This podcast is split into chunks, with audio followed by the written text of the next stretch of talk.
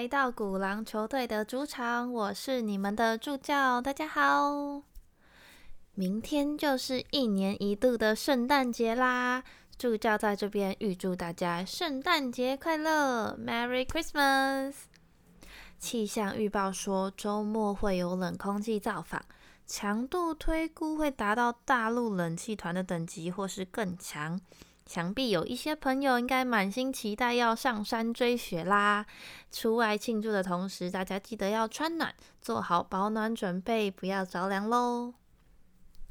那接着呢，我们回来正题，今天要跟大家介绍到的是锂电池及氢能源的 ETF，还有一些个股公司啦。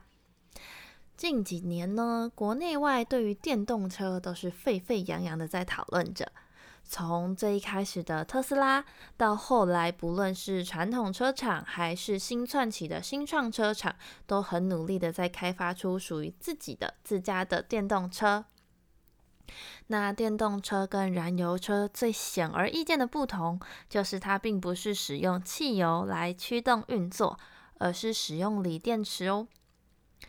那因为电动车的需求急速的在增加，供不应求。也因此推升了电池金属的价格，不断的在往上冲。那锂作为电动车车用锂离子电池的主要材料，它的价格呢，在近日创下了历史新高纪录。同样使用于电池正极材的钴，它的价格也创了大概是三年来的新高水准。另外呢，还有一个是碳酸锂，它也同样是使用于电池的正极材。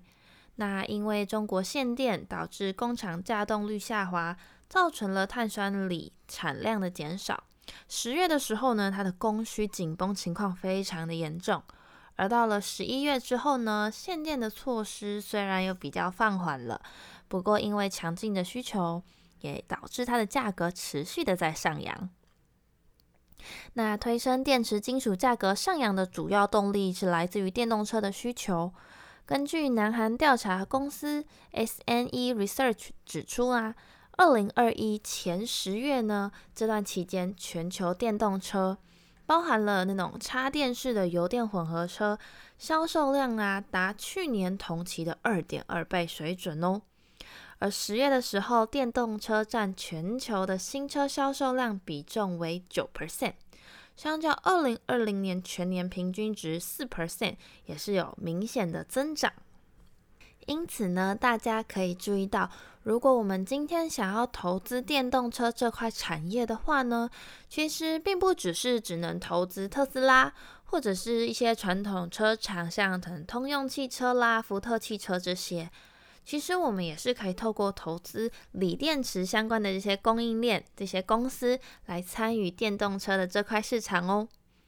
毕竟全球各国啊都不断的在定定禁卖燃油车的年限，所以可以很明确的知道，摒弃燃油车，改为以电动车为代步工具，肯定是未来的趋势。全球电动车电力电池主要的供应商呢，以三国为主。分别是中国、韩国和日本厂商，那包括了中国的宁德时代、韩国 LG，还有日本松下，也就是 Panasonic，以及韩国 SK 海力士旗下的 Innovation，还有韩国三星 SDI 等等的公司。那另外呢，其他像中国厂商有包括比亚迪、福能科技和亿维锂能等等的公司。那在去年二零二零年前三大市占呢，就分别是宁德时代占了二十五点九二 percent，再来是 LG 化学占了二十四点八八 percent，以及第三名呢是 Panasonic 占了十七点一一 percent。那在这三名之后的呢，有像三星啊，然后 SKI、比亚迪这些公司。那跟大家大略讲过了这些制作电池的公司之后呢，要来跟大家介绍跟锂电池还有氢能源电池相关的 ETF 啦。首先第一档呢是 Global X 锂电池技术 ETF，美股代号是 LIT，它成立于二零一零年七月二十二号，已经成立了十一年喽。那它的 ETF 规模呢高达五十九亿九千一百万美元。月均成交量的部分则高达一百二十多万股，投资的区域则是分布于全球各地哦。那配息频率的部分呢，是每半年配一次，总管理费用是零点七五 percent。那它的前十大持股呢，分别是美国的雅宝公司、中国亿维锂能、美国特斯拉，还有中国宁德时代、日本的东电化、中国的比亚迪，还有赣锋锂业。以及韩国三星，再最后两家是中国的先导智能以及云能国际。那这前十大的公司啊，就占了大概是五十五 percent 哦。那他们今年到现在的涨跌幅啊，是高达了三十一点二二 percent，其实是蛮多的哦。那刚刚跟大家讲完前十大的持股之后呢，大家有没有发现中国的科技公司就占了六家之多？由此可以知道呢，中国在制作电池的部分是非常具有影响力的哦。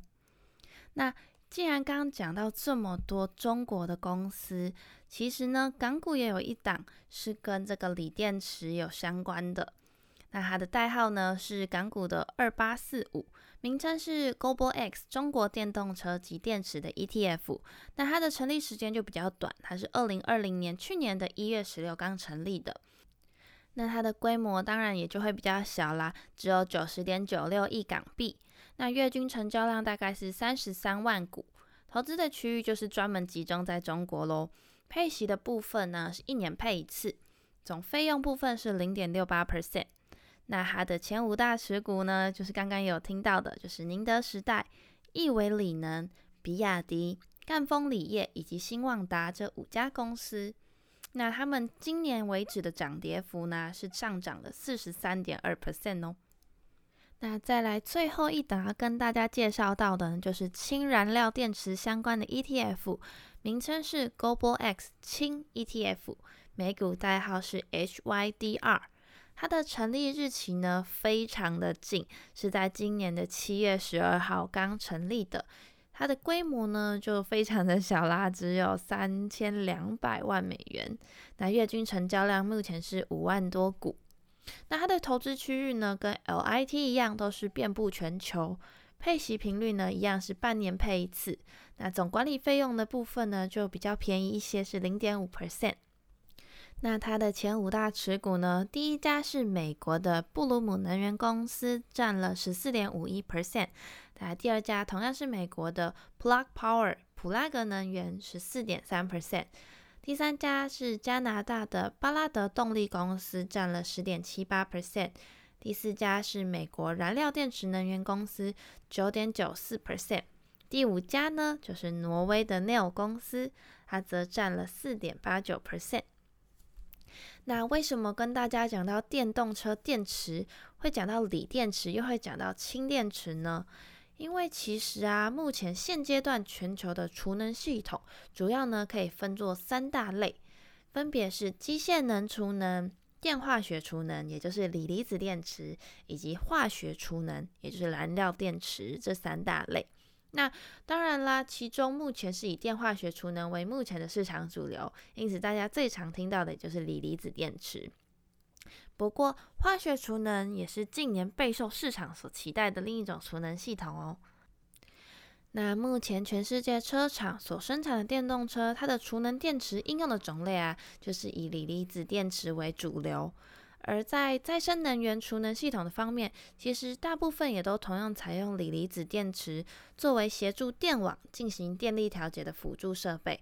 例如像特斯拉在各地建制超级充电站，就会利用到锂电池的储能系统。那燃料电池的部分呢？它是一种将燃料，那通常是氢气。跟氧化剂产生的化学能，通过化学反应转换成电能的储能系统，通常又称为氢能源，还是利用氢燃料的氧化作用产生电力，没有排碳，只有排水。所以，如果将太阳光电或风力发电的电力来产制氢气的话呢，产制后的这个氢气就可以作为燃料电池的燃料来源啦。那借由氢能载体整合各式再生能源，能够平衡各类再生能源供电缺口或者是不稳定的状况。那现阶段的部分呢，包含了美国、日本、南韩，还有欧盟啊、澳洲跟中国等等的国家，都很积极的在发展燃料电池。企业界啊，还有日韩车厂也都很努力的在开发各式样的产品来做应用。那除了陆陆续续有很多车厂都在开发这个氢燃料电池之外呢，甚至其实有的车厂更喊出了目标，要在未来的某一年要全面改用氢电池。那其实二零五零年呢，是全球大部分的国家设定的碳中和目标年。那降低碳排放量的这个碳中和商机啊，其实已经成为未来十年的重大商机了。